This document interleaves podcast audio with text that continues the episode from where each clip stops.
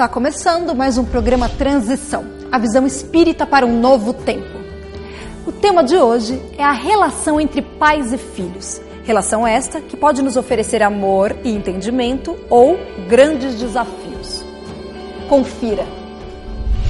Antigamente, os pais estavam mais preocupados com que os filhos começassem a trabalhar mais cedo e não tão preocupados com a formação, com o estudo deles.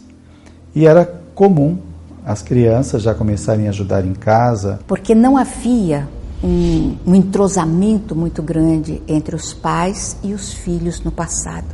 Todavia, havia um respeito muito grande da parte dos filhos para com seus pais. Em que o pai era autoridade suprema, pouco falava com o filho. Era feio pai e filho se beijarem, isso era coisa de mulher. Havia um laço de amizade, havia um laço de ternura, mas não havia uma intimidade muito grande. Então, respeitávamos os nossos pais, é, sentávamos à mesa enquanto o papai não se sentava, ninguém tocava nos alimentos. Então, havia esse tipo de respeito.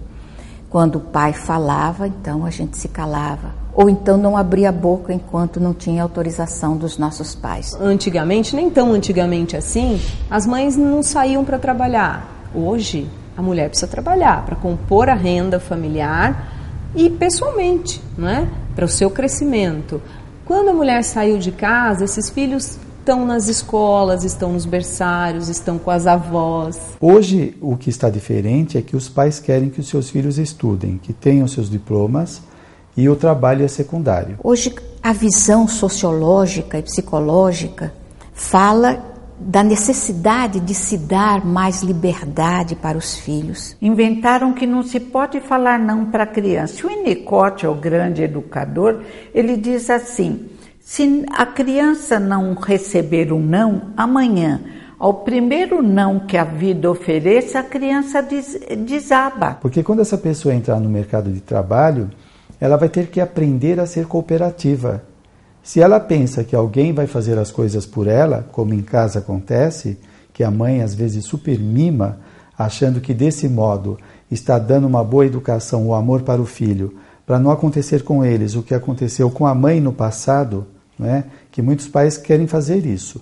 É, para o meu filho, eu vou dar o melhor e muitas vezes super mima. Faz parte da vida frustrações isso pode, isso não pode, limites. Criança que não tem limites não sente o amor dos pais. Então, fica tudo focalizado nesta questão, é, estudar, e muitas vezes os filhos passam uma boa parte do tempo na escola, no colégio. Quando chegam em casa, ficam outra boa parte na frente do computador. Muitas vezes não ajuda em casa, não arruma nem a própria cama, não é? coisa que os pais deveriam de impor isso para os filhos, para que eles comecem a assumir responsabilidade, de arrumar o seu quarto, de colaborar na casa. Se Deus coloca nos nossos braços uma criatura tenra, uma criatura completamente dependente, e nos dá esse período que vai de zero até os sete anos, quando eles são completamente dependentes da gente, ele nos dá esse período para se estabelecer um programa educacional. Porque os nossos filhos, até sete anos de idade, segundo a espiritualidade, é um momento em que nós temos uma ascensão maior sobre eles. Que o período reencarnatório está se concluindo até os sete anos. Né? Ainda não foi absolutamente consolidado. Então, nós temos a possibilidade de levar a eles muito mais as virtudes, o bem, o que nós podemos fazer de melhor por nós mesmos e pelos outros. Educa-se desde pequeno. O que pode, o que não pode, o respeito aos mais velhos, a compreensão da autoridade. Por algum motivo, os pais vieram antes. Por algum motivo, são os pais que dão alimento, que cuidam da criança. E o espírito que chega, ele tem que entender que ele está morando na casa dos seus pais. Ele é um hóspede. Então há que haver regras. O Espiritismo nos ensina que até o nosso corpo físico nos impõe limites. A natureza nos impõe limites. através das frustrações da nossa fragilidade física, nos tornamos fortes espiritualmente. Essas regras podem ser mais afetiva, menos dura como era no passado, um tanto mais afetiva, mas sempre o filho sabendo que a autoridade paterna não foi, não é alguma coisa que a sociedade está dando, mas é alguma coisa que vem da paternidade divina. Então a gratidão dos filhos tem que ser prioritário. E se houver essa gratidão, vai haver um respeito maior. É, a realidade, eu acho que sempre deve ser exposta para a criança, do modo que ela compreenda, é claro, para que ela tenha contato com a vida. Na vida, a gente não obtém tudo o que a gente gostaria no momento que a gente gostaria. Os pais têm vergonha de falar para os filhos, às vezes: olha, eu não posso comprar isso, eu estou sem dinheiro. Dando essa informação aos filhos de forma respeitosa, amiga, serena, certamente vai estar criando filhos que vão viver o mundo. O lar é a célula principal do organismo social. Então, o lar é aquela célula. Do momento que a célula fica enferma, outras células enfermam também. Cada criança é um espírito e tem as suas características, tem a sua vivência. E nós pais somos orientadores dos nossos filhos, somos assim, tentamos ajudá-los, não projetar. Os pais projetam nos filhos tudo aquilo que eles não resolveram neles mesmos. Se o pai ou a mãe tinham o sonho de fazer alguma coisa, como ser um pintor, tocar piano, jogar futebol, fazer medicina, e não conseguiram, porque no tempo deles eles tinham que trabalhar, antes de estudar muitas vezes, é, então eles vão projetar ou transferir para os filhos os seus sonhos. Porque aquilo é bom para mim o deveria ser, se eu não fiz, eu deixei de fazer, é um problema meu. Agora, o filho, ele tem a característica dele, ele é uma personalidade, ele é um ser em aprendizado, em desenvolvimento. Então, o filho às vezes não tem talento nenhum para a arte ou para a engenharia, e o pai quer que o filho seja engenheiro ou que entre para a arte. Os filhos muitas vezes vão fazer, né, mais por obrigação, porque é obrigado, não tem outra alternativa, e vai ser um profissional frustrado, provavelmente. Embora ele possa até aprender aquilo lá. Se ele quer ser um mecânico, que ele seja um bom mecânico. Se ele quer ser um, um, gari, que ele seja um bom gari. Se ele quer ser um, um juiz, que ele seja um bom juiz. Então, dar a liberdade para os nossos filhos sem pressão. E aí nós teremos jovens muito mais felizes e famílias melhormente organizadas. Como diz Gibran Khalil Gibran, são pássaros que voam para o mundo e nós pais temos que entender isso. É difícil, mas é, cada um tem direito à sua escolha. Então, essa é a visão da educação em valores humanos, que vão, vai colocar o indivíduo naquilo que ele gosta. Do ponto de vista reencarnatório, nós esbarramos numa outra questão. Porque este reencarnante, o filho, quando ele vem para o mundo, ele vem com um projeto. Ele tem as suas inclinações, que são resultados de, de, de construções anteriores. Né? O espírito, às vezes, já vem encarnando algumas vezes em determinadas áreas, né, que ele precisa aprender alguma coisa, ajudar os outros, e é obrigado a abafar por causa das projeções dos pais. Nunca menospreze o pensamento de uma criança, nunca, por menor que ela seja, porque ele, ele sabe, ele tem os seus conhecimentos, ele tem as suas características e que a gente deve respeitá-los. Então, cada um tem que viver a sua encarnação, tem que é, aproveitá-la ao máximo, mas com as escolhas deles com as escolhas próprias e assim cumprir os, os seus desígnios e fazer a sua caminhada. Agora, o Transição vai fazer um intervalo e já volta.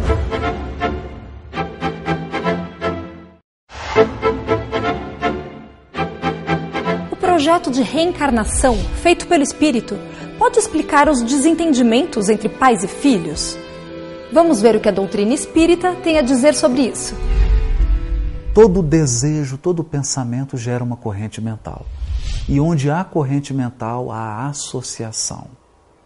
Por isso as almas se associam segundo leis divinas e imutáveis. Nós sempre atraímos as pessoas e as circunstâncias que se afinizam com o nosso modo de ser, com o nosso modo de sentir, com o nosso modo de pensar. Considerando isso, é correto dizer que todos nós escolhemos os nossos pais, porque nós temos os pais adequados à nossa afinidade, adequados ao nosso momento atual de pensamento e de sentimento, ainda que inconsciente. Quer esses pais representem uma dádiva, quer representem eles um desafio para a nossa vida. Portanto, na visão espírita, é o reencontro de antigos personagens que já se conhecem há muito tempo. Na maior parte das vezes, são espíritos que já tivemos vínculos, os familiares que se encontram na atual encarnação. Eles poderiam ser no passado primos, amigos, é, ter uma relação de empregado-empregador. Está escrito no Evangelho segundo o Espiritismo que essas almas simpáticas se encontram e no meio delas nascem também aqueles espíritos com grandes diferenças tendo em vista a aproximação e a diminuição dessas dificuldades que foram construídas, às vezes, pelos laços dos desafetos, os laços de disputas, de guerras, de rancores profundos, e somente a reencarnação poderia ajustar dentro da consanguinidade pelos laços de família. Nesse sentido, ninguém está no lar errado. Ninguém tem pais inadequados. Ninguém tem pai ou a mãe por acaso há sempre razões profundas que muitas vezes nós não podemos compreender, mas que estão em absoluta harmonia com as leis divinas. Deus é justo, mas é misericordioso também. Ele nunca dá um peso que seja superior à capacidade do espírito de conduzir esse peso. Então tudo entra dentro de uma programação divina. O espírito tanto pode falir nessa reencarnação quando ele pode, com seu esforço, superar.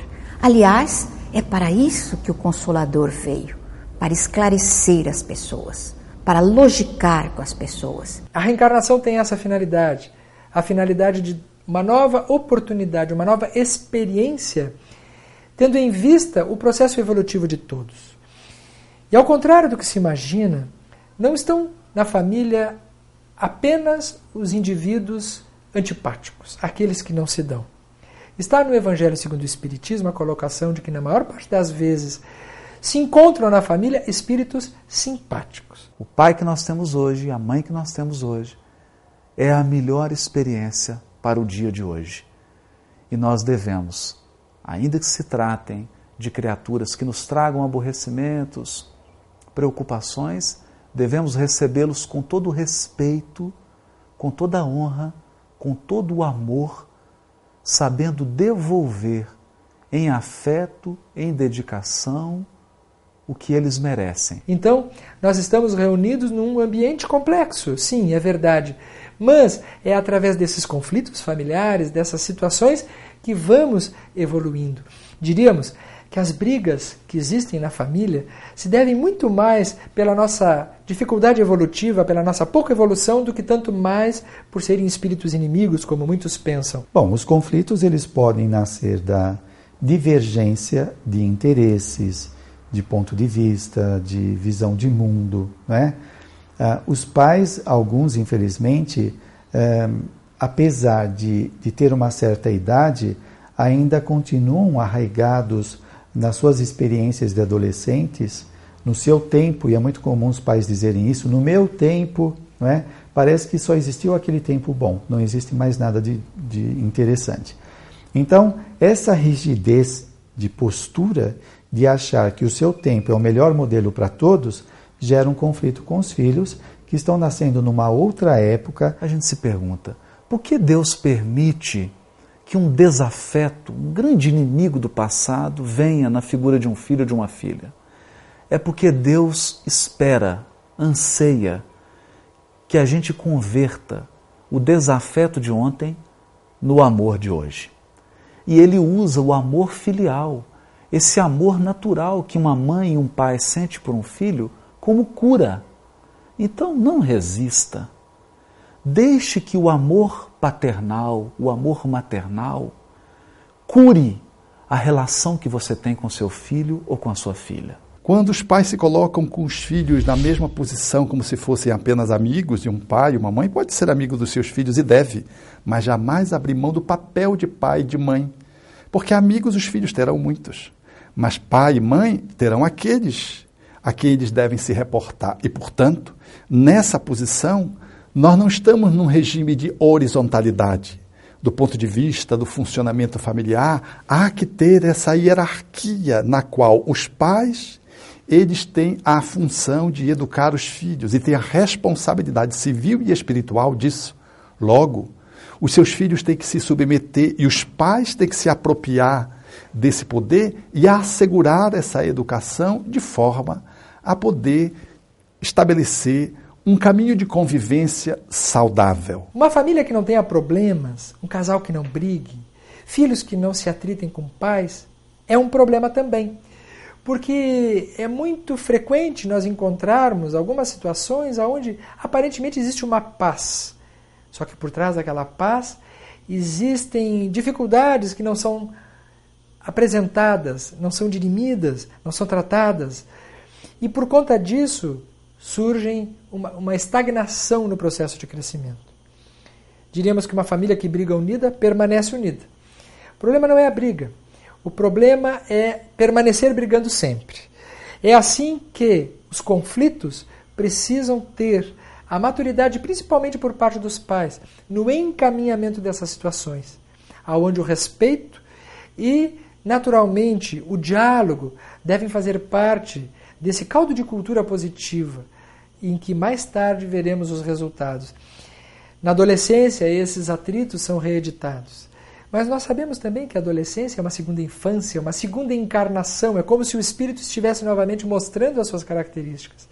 E é nesse momento que, pela diferença dos opostos, vão se formando aquelas características mais definitivas da personalidade. Então, diríamos, não vamos ter medo dos conflitos. Podemos ter medo, sim, de uma ausência total de conflitos, que poderá estar indicando algum problema ainda muito maior. Vamos trabalhar com os conflitos, sim, num ambiente em que o respeito, o diálogo serão a solução dessas dificuldades. Então, os pais precisam manter o equilíbrio cuidando dos seus filhos numa autoridade amorosa, numa convivência saudável que premie o diálogo e a exemplificação do bem que eles preconizam para os seus filhos nas suas falas. Até brincam que toda família tem uma ovelha negra. Não é uma ovelha negra. Dentro da lei de solidariedade do amor, o mais complicadinho nasce numa família mais harmônica. E às vezes tem educadores maravilhosos que têm vários elementos difíceis na família. E às vezes, num exemplo de renúncia, pais maravilhosos aceita um elemento muito difícil, que para os menos avisados representa dor, mas que à luz dos séculos é o amor em ação. A gente aprende muito com os filhos. Com crianças especiais, a gente aprende muito mais. Quando um lar recebe uma criança portadora de necessidades espirituais, portadora de dificuldades, sejam elas físicas, ou dificuldades psíquicas, ou dificuldades emocionais, dificuldades cognitivas, é porque Deus confia naquele pai, naquela mãe, confia naquela família como guardiães, como pessoas que serão capazes de redirecionar o destino daquela alma que nasce. Do ponto de vista reencarnatório, essa criança especial é um espírito como nós, que hoje está nessa condição por alguma coisa que ele fez no passado que gerou alguma alteração orgânica ou psíquica.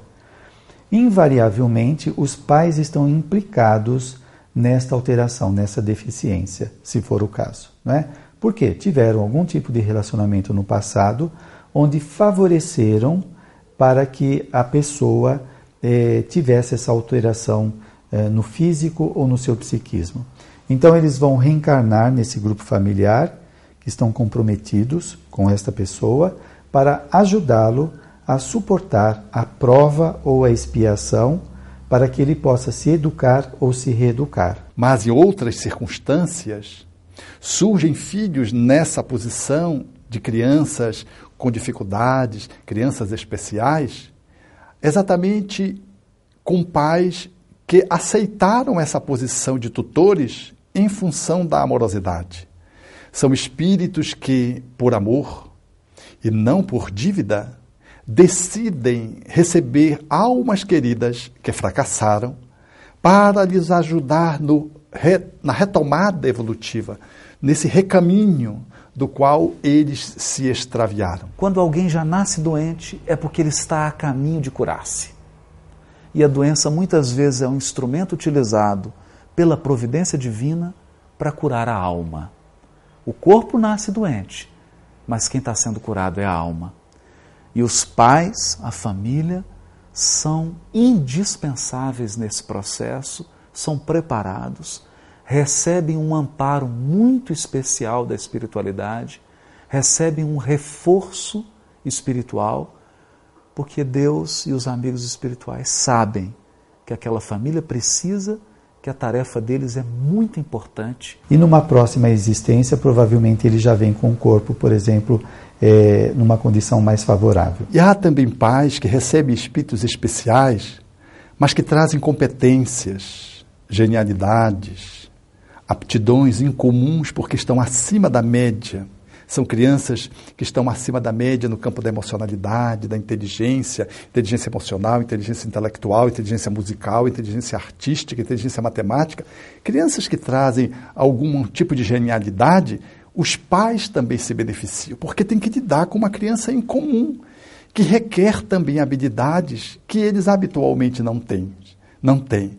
Então, os filhos especiais, sejam os deficientes, seja aqueles que são excepcionais porque estão acima da média, ambos representam para os seus educadores, professores, pais, tutores, desafios ao processo do crescimento. Que a missão que foi confiada é uma missão muito especial e se ela for cumprida com dignidade, se ela for cumprida de forma amorosa e responsável, esses espíritos, esses pais, esses familiares sairão dessa vida numa condição muito melhor. Logo após o intervalo, vamos continuar a nossa busca por respostas. Fique conosco.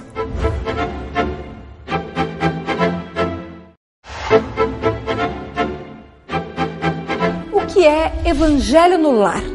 E qual a sua importância para manter a harmonia da família? O Evangelho no Lar é uma das experiências mais graciosas e abençoadas quando a família ela se decide a trazer uma reflexão em torno dos postulados amorosos deixados por Jesus há dois mil anos atrás. Logo depois das pregações que ele fazia, ele se reunia na casa de Simão Pedro e juntava o colégio apostólico.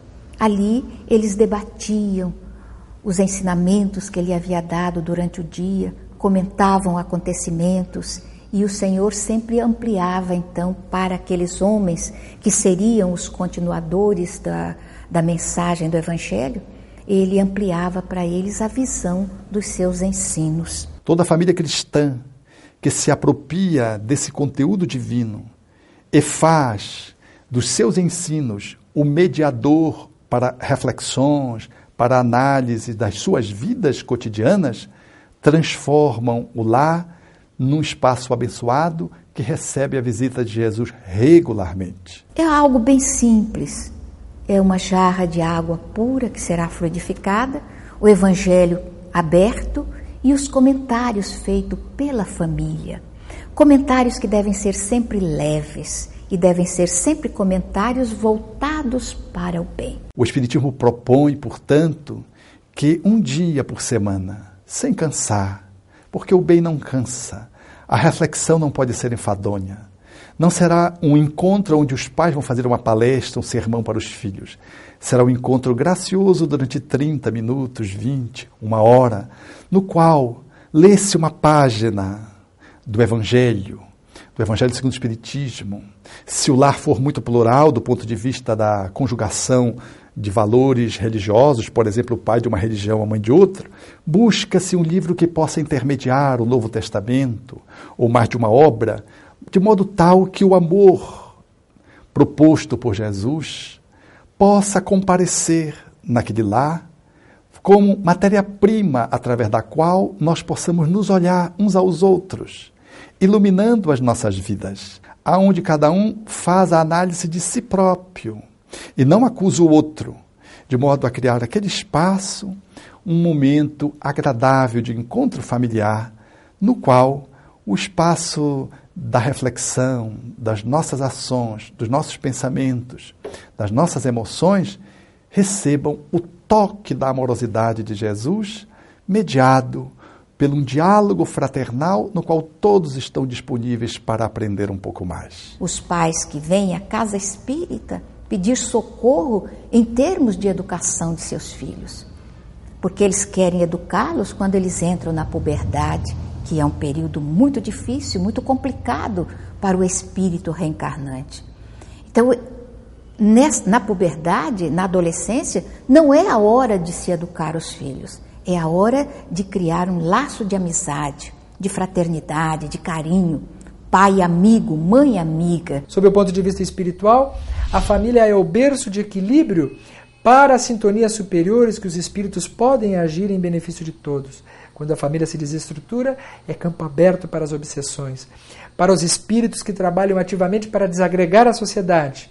Os obsessores têm um plano muito claro, que é a desarticulação da família, porque desarticulando a família se desestrutura o núcleo aonde estarão formadas as bases de uma sociedade moral. Porque uma família sem amor é uma pensão, é um hotel. Mas uma família que experimenta a amorosidade é um lar. E um lar ele tem a característica de trazer para os seus componentes o respeito a cada individualidade, mas a unidade dos seus membros através da cumplicidade do amor.